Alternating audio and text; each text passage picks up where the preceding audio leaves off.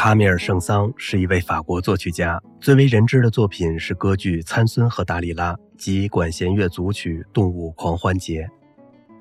圣桑的回忆：我父母带我去听交响音乐会，妈妈把我搂在怀里，坐在靠近门口的地方。那之前我只听过小提琴的单调声音，一点也不喜欢。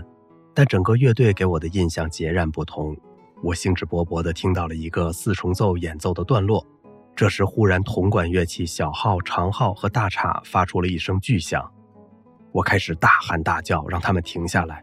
我听不到音乐了，我听不到音乐了。父母不得不带我离开了剧院。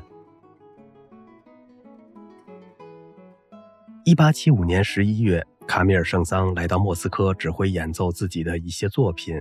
这位矮小而生动的人长着一张典型的犹太脸，他吸引了柴可夫斯基，不仅因为他机智有想法，也因为他精通作曲。一天，朋友们发现他俩喜欢和不喜欢的有很多重合之处。他俩小时候都对芭蕾充满了热情，而且经常模仿舞者的动作。于是，他们决定在音乐学院的舞台上共舞一曲《皮格马利翁和加拉特亚》。